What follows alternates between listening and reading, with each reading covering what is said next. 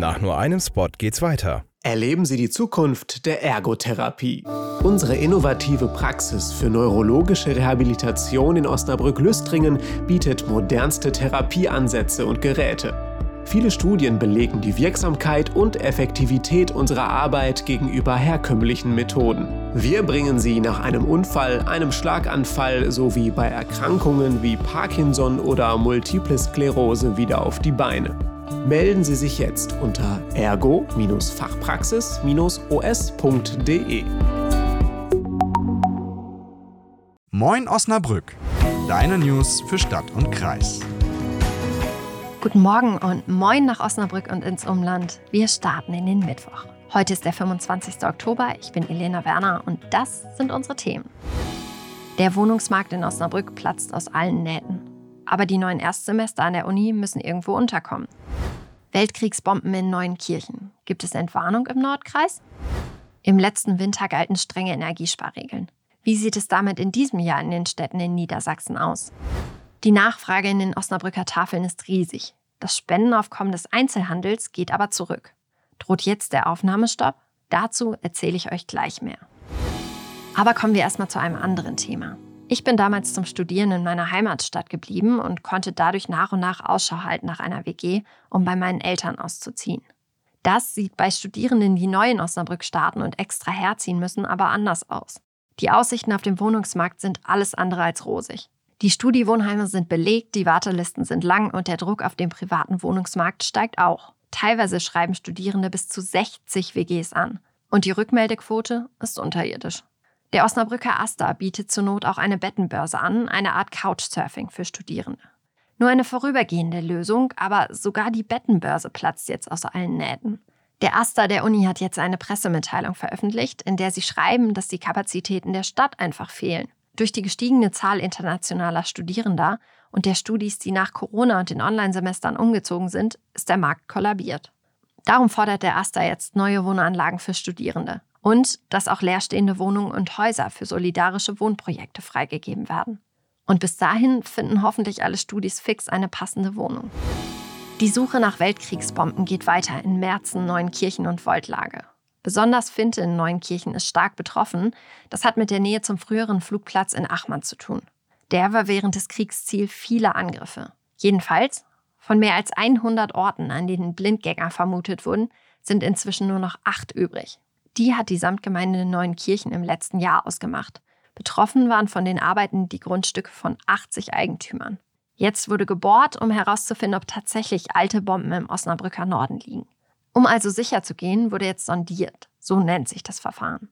Mit dem Schneckenbohrer wird das Erdreich rund um die mögliche Bombe dann aufgelockert, um mit einer Sonde mit zwei Magneten zu testen, ob im Erdreich ein Blindgänger liegt. Die Daten liegen aktuell beim Kampfmittelbeseitigungsdienst in Hannover und werden ausgewertet. Die ersten Ergebnisse sehen aber gut aus. Dann gibt es auch endlich Entwarnung in der Samtgemeinde Neunkirchen. Entwarnung gilt auch für das Energiesparen. Es darf in diesem Winter wieder ganz normal geheizt werden.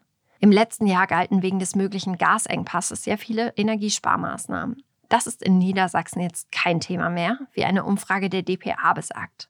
Zwar soll auch in Kirchen in diesem Jahr weniger geheizt werden, aber hier in Osnabrück gehört das Absenken der Raumtemperatur und das Abschalten des Warmwassers der Vergangenheit an. Auch in Braunschweig wird wieder normal geheizt. Um aber auf freiwilliger Basis Energie zu sparen, soll in Osnabrück, Braunschweig und Bremen zum Beispiel Beleuchtung modernisiert werden. Außerdem hat es sich bewährt, Straßenlaternen erst später an und früher wieder auszuschalten. Das ist euch vielleicht auch schon aufgefallen? In Oldenburg wiederum ist das warme Wasser für Waschbecken in Küchen und Sozialräumen weiterhin abgeschaltet. Außerdem werden die Mitarbeiter in Behörden motiviert, ihre Heizung in den Büros auszuschalten, sobald sie den Raum verlassen. Eigentlich keine so schlechte Maßnahme. Wie sieht es denn bei euch konkret aus? Was haben eure Arbeitgeber in diesem Punkt im Winter vor? Schreibt uns doch gern an moinos.fragen-podcast.de. Bis zu zwei Millionen Menschen nutzen in Deutschland regelmäßig das Angebot der Tafeln.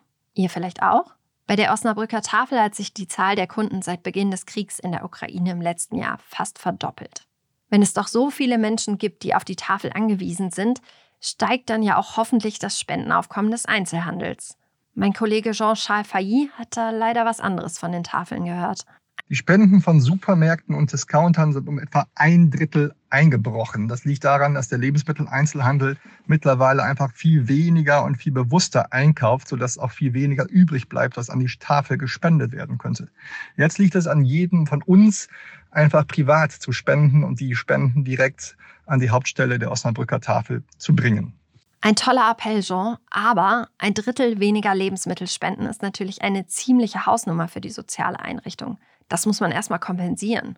Jean, drohen damit der Tafel in Osnabrück und den sieben Außenstellen jetzt Aufnahmestopps?